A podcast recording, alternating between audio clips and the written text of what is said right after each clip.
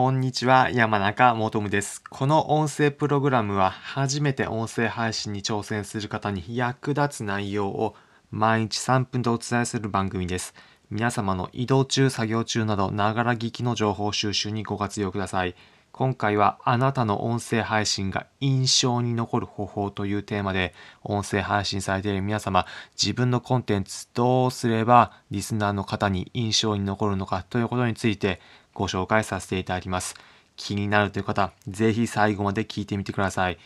皆様の音声配信印象に残る方法何なのかというと結論決まり文句を使うことです。こちらの放送回に関しては、以前いただいたコメントを最初に紹介させていただきます。以前の放送回、あなたの音声配信が継続して聞かれやすくなる方法、誰でもできるという放送回に対してコメントをいただきました。コメント、えー、ジョー、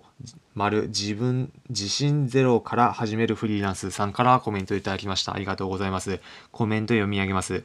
初めてライブ配信やってみようと思っていたので、ありがたいです。参考になりました。ということで、コメントいただきました。ありがとうございます。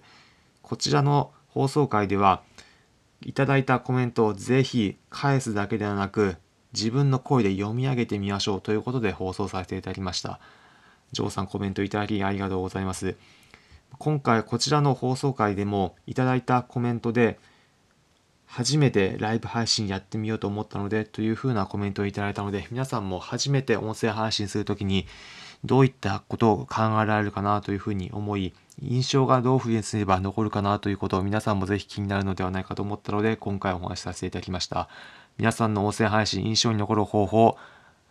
決まり文句を言うことです。どういったことなのか具体例ご紹介させていただきます。皆様テレビ番組やまたは CM などでどのような文言印象に残っていますか？具体例としてある一つのフレーズ今からお伝えするのでこのフレーズ聞いたことあるかどうか皆さんも一つイメージしてみてください。心もまたにドゥドゥドゥ石油聞いたことありますかね？おそらく皆さん、あ、なんかこんなこと聞いたことあるというふうに思うんではないでしょうか。こちらは、こちら、ある石油会社のえ CM のイメージの文言になります。こちらリズムに乗ってその企業のイメージを伝えるというような決まり文句になります。こちらただ単に何もリズムなく心も満タンに石油というような感じで言ったら印象に残らないかと思います。ただ決まり文句のような感じでリズミカルに言うことでこの柔らかいイントネーションが聞いてる人に伝わるというようなイメージになるかと思います。または他にも具体例もう一つ挙げます。テレビ番組でもクイズ番組で世界発見というようなフレーズ聞いたことはあるのではないでしょうか。これもある世界の中いろいろな地域の不思議に関してクイズ形式で紹介する番組ですが、ただ世界不思議発見というだけでなく、世界不思議発見というような声を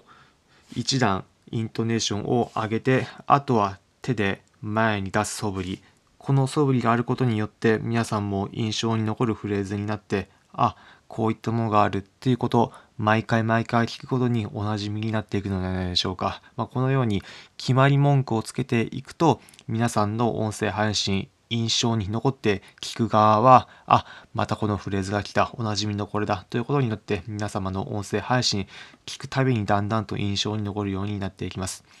皆さんも今回紹介した心も満タンにというフレーズも毎回毎回 CM で聞くことによってだんだんともしかしたら知らず知らずのうちに印象に残っているのではのではないでしょうか。ぜひ皆さんの音声配信でもそのようなコンテンツ、フレーズ入れてみてください。私のこの音声配信でも最後に必ず、それではまた次回お会いしましょうというようなフレーズを必ず入れるようにしています。音声配信者の方でもこのようなフレーズつけているものもたくさんあります。まあ、例えばで言えば、えー Voicy で配信されている、えー、乙武ひよたらさんなども、それではまたこの場所でお会いしましょうというようなフレーズを毎回必ず最後に入れています。まあ他にも、マルコの出世ラジオというようなコンテンツ配信されている、えー音声配信者のマルコさんも、 Voicy では、チャオというのを必ず一番最後に入れるようにしています。まあなので、皆さんもぜひ、音声、印象に残るフレーズ入れてみてください。そうすれば皆さんの音声配信、印象に残ること間違いなしです。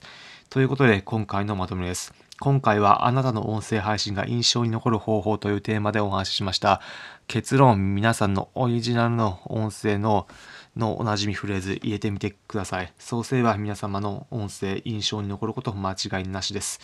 今回の内容参考になったという方は、いいねの高評価、またこの音声プログラムのフォローのボタンもポチッとお願いいたします。この音声プログラムは初めて音声配信に挑戦する方に役立つ内容を毎日3分でお伝えする番組です。皆様の移動中、作業中など、ながら聞きの情報収集にご活用ください。コメントもお待ちしております。コメントいただいた方、すべて返信させていただきます。今回の放送を聞いて、私も次回からは放送の最後にグッバイとかバイナバイチャーとか入れてようと思いましたというようなコメントもお待ちしております。そういったコメントをいただいた方、皆様のオリジナルフレーズ読み上げさせていただきますので、お気軽にコメントいただければ幸いです。また、音声配信のエッセンス、ツイッターでまとめて配信しておりますので、気になる方、ツイッターのリンク先、説明欄のところに貼っておくので、そちらかちらチェックしてみてください。それでは、皆様、また次回お会いしましょう。それじゃあ。